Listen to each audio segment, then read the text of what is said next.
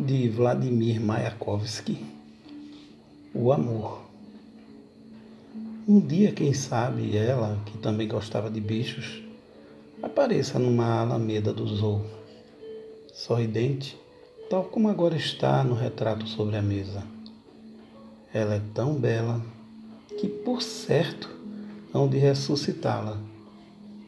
Vosso trigésimo século ultrapassará o exame de mil nadas que dilaceravam o coração.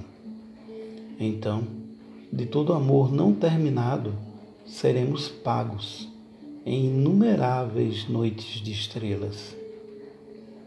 Ressuscita-me, nem que seja só porque te esperava como um poeta, repelindo o absurdo cotidiano.